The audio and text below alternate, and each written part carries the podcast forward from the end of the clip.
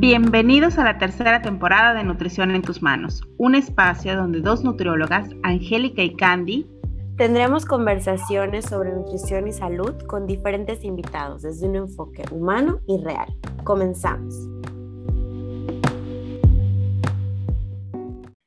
Hola, ¿qué tal? Bienvenidos otra vez a Nutrición en tus manos, tercera temporada. Eh, hoy estamos muy contentas de grabar con, Salsi, con Cecil Piña, que tenemos como esperándola este, hace un tiempito y al fin eh, pudimos coincidir en tiempo, aunque está súper cansada porque está terminando este trabajo y demás, pero pues gracias, Cecil, gracias por tu tiempo y compartir en este episodio.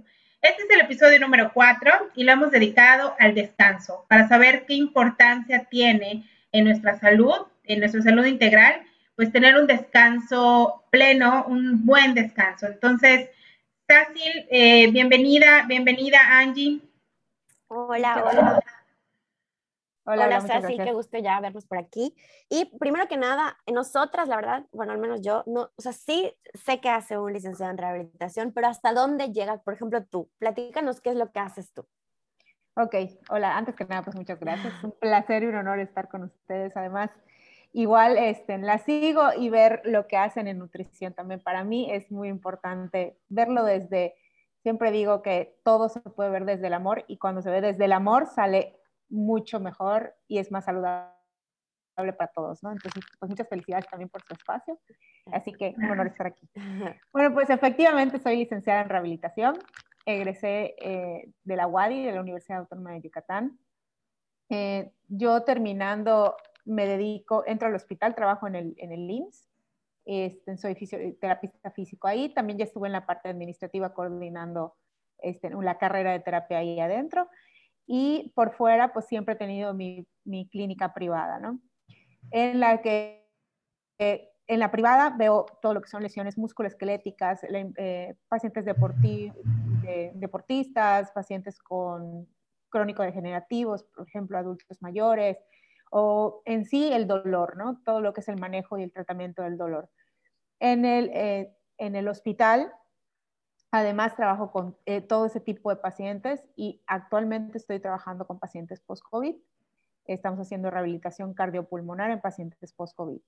Y pues en la privada y también en lo que es mi práctica como docente, porque soy instructora de, de cursos, estoy muy enfocada en lo que es la fisioterapia dermatofuncional, que es la fisioterapia de todo lo que tiene que ver con la piel y sus anexos, que es cabello y uñas, ¿no?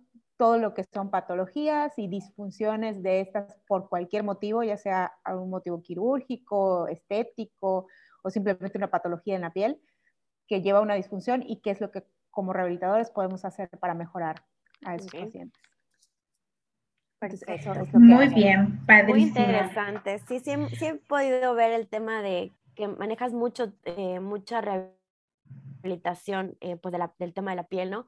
Y que siempre posteas como, sí se puede hacer esto, pero lo tiene que, eh, se lo tiene que em, generar el plan un rehabilitador, ¿no? O sea, muchas cosas que se hacen en spa no se deben de hacer sin la supervisión de un especialista y eso es muy importante eh, que lo sepamos. Concientizar. Porque claro, a veces creemos, sí, porque a veces creemos que, ah, pues en el spa me pusieron esto y pues X, ¿no? Total es la piel, pero pues no. Exacto. bueno, incluso se dice que es mucho más peligrosito, ¿no? A veces que te, que te trabajen la piel que cualquier otra cosa. Sí, 100%. Sácil, y ya entrando en tema de, de este capítulo, que es, es el descanso, eh, ¿Cómo se vive el descanso? ¿Qué es el descanso? Cuéntanos un poquito más. El descanso es, pues, tal cual, darle un respiro a tu cuerpo, de lo que sea que le esté generando un estrés, ¿ok? Ya sea puede ser a nivel físico, o sea, puede ser que tú seas una persona que hace mucha actividad física, un ejercicio, un deporte, y, este, y que obviamente el cuerpo va a necesitar un tiempo de recuperación. Puede ser un, este, un descanso a la actividad laboral, a la actividad del día a día, al estar todo el día con niveles de estrés o, si, o no sé, moviéndote, trabajando, yendo de un lugar a otro. Y tu cuerpo también necesita o requiere un descanso, un rompimiento de la rutina, por así decirlo, o un rompimiento de los excesos que se dan en algunas actividades que tenemos en la vida diaria, ¿no? Y también el, el emocional, ¿no? El descanso emocional, el que estamos a veces en situaciones de demasiado estrés, por poner un ejemplo, la pandemia, ¿no? Los que han estado, hablamos por ejemplo de niños que no han salido prácticamente de casa, porque como sea, nosotros ya nos integramos a nuestros trabajos y así medio salimos, pero por ejemplo los niños que están en una rutina desde hace meses y que también requieren un descanso de esa rutina psicológica a la que han estado sometidos durante el tiempo. Entonces el descanso es eso, es el rompimiento de una rutina que está siendo excesiva en algún momento para tu cuerpo. Podrías decir que es como una pausa, ¿no? Es una pausa a, a este tingling que tenemos todo el día. Así es, y el descanso es necesario diario, por ejemplo, es necesario en momentos dependiendo de la actividad, por ejemplo, por ponerte un ejemplo, cuando nosotros estamos dos horas sentados en la computadora, tenemos que hacer una pausa de al menos 10 minutos, ponernos de pie, descansar, caminar un poco y después continuar con la rutina. Y lo mismo si es al revés. Entonces tenemos esos descansos pequeñitos, eh, el descanso normal del día a día, cuando nos acostamos a dormir, que es un descanso en el que nuestro cuerpo empieza otra vez a hacer, a hacer una limpieza, una desintoxicación de todo lo que fue el día, la comida, el día a día, y los descansos ya mayores con, con, pues con objetivos específicos, ¿no? ya sea de un deporte o de por alguna lesión, no lo sé.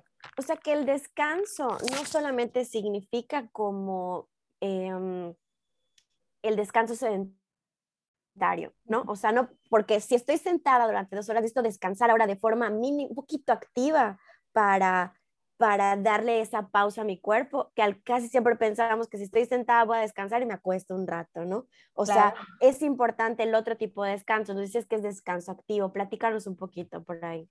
Sí, el descanso activo es algo que lleva unos años que se está promoviendo como algo que se ha visto que tiene mucho beneficio a la salud. Antes nosotros nos enfermábamos y ¿qué nos decían los abuelitos? ¿no? Acuéstate, acuéstate, no te levantes, no hagas nada, no hagas un dedo hasta que te mejores.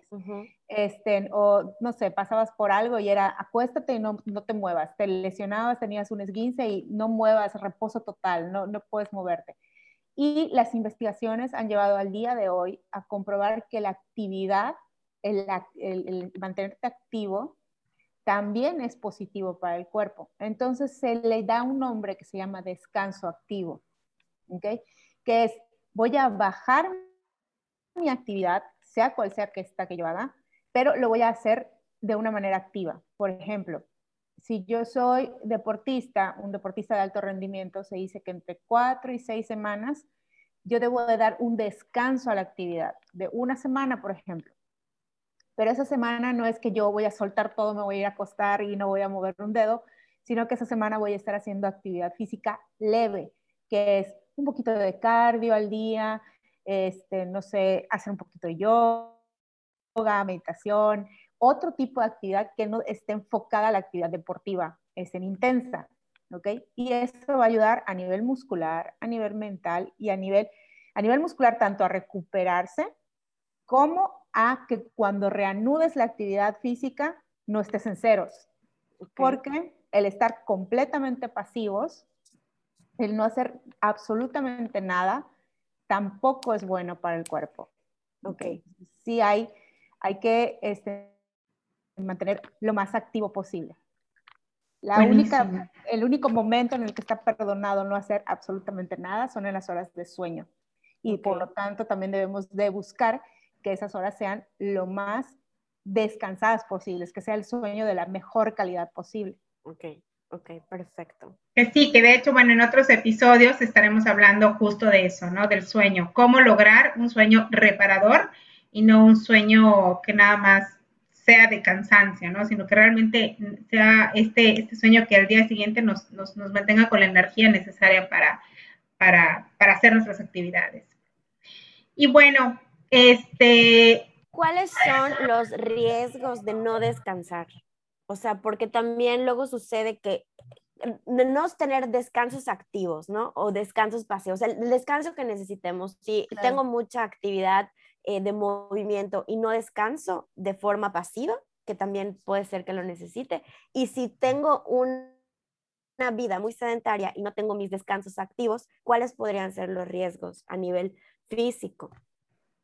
Bueno, los, cuando alguien está en una actividad intensa o en una actividad este, fuerte, no tener un descanso del tipo que sea puede llevarte a una sobrecarga física este, en cuanto a músculos, huesos, tendones, ligamentos, te puede llevar a una sobrecarga de los mismos y provocar lesiones. Eso pasa mucho en un deportista, por ejemplo, un deportista amateur, que, que este es el, el que tipo hacen ejercicio durante la semana leve, pero el fin de semana agarran una bicicleta y hacen 25, 30 kilómetros. No es una actividad a la que están acostumbrados, no es una actividad normal y no le están dando tampoco los descansos necesarios al cuerpo, entonces pueden provocar ciertas lesiones.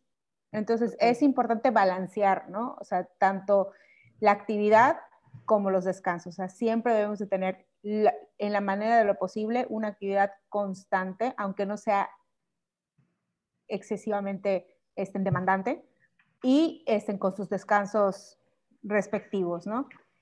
Este, el riesgo es a provocarte lesiones, desgarres, esguinces, rupturas de ligamentos, de tendones. Este, todo, normalmente las lesiones se dan por sobreuso o por sobrecarga. en el deportista o en el que no es deportista e intenta hacer una actividad de golpe, una actividad intensa de golpe. Ese, son, eso es como el riesgo principal, ¿no? El segundo riesgo, pues, es el psicológico, el mental, o sea, también el estar en actividad constante, no hacer pausas, no descansar, no poder este, tomarte esos momentos de reponerte, tanto física como mentalmente, te pueden llevar a un breakdown, o sea, a un rompimiento psicológico que te, que te definitivamente te inhabilita para la actividad. Ok, perfecto. Bueno, Sacil, y ya para concluir, cuéntanos qué reto nos dejas para tener estos descansos activos y poder pues darle a nuestro cuerpo este respiro y esta pausa que necesita.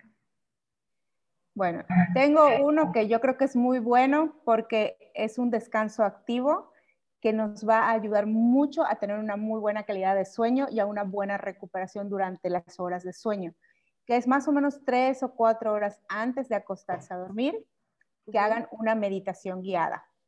Ahí busquen podcast, busquen un video de YouTube, alguna meditación guiada con ciertos movimientos de respiración. Es en cuatro o cinco horas antes de dormir, no las hagan inmediatamente antes de dormir, porque eso como eleva un poquito este, la, eh, los estrógenos, la testosterona y demás, puede ser que te deje más despierto, entonces son cuatro o cinco horas antes para que puedas conciliar el sueño correctamente. Ese va a ser mi reto, ¿no? Que se tomen un momentito una meditación guiada. ¿De cuántos minutos crees que sea como lo ideal? Digo, para por si ahorita están pensando, no tengo mucho tiempo, ¿cuánto es el mínimo? Cinco o diez minutos es suficiente. Perfecto. Sí, para que sepan que no es así como que tengan que dedicar mucho tiempo, sino que con un poquito puedes lograr este descanso activo, ¿no? Así es. Perfecto. Gracias, Asir. Gracias, gracias por toda tu información, por el contenido. En verdad, agradecemos y valoramos mucho tu tiempo. Y pues ya, este, pues nos vemos en el siguiente episodio. Bye. Muchas gracias, Hasta luego. Nos vemos. Bye.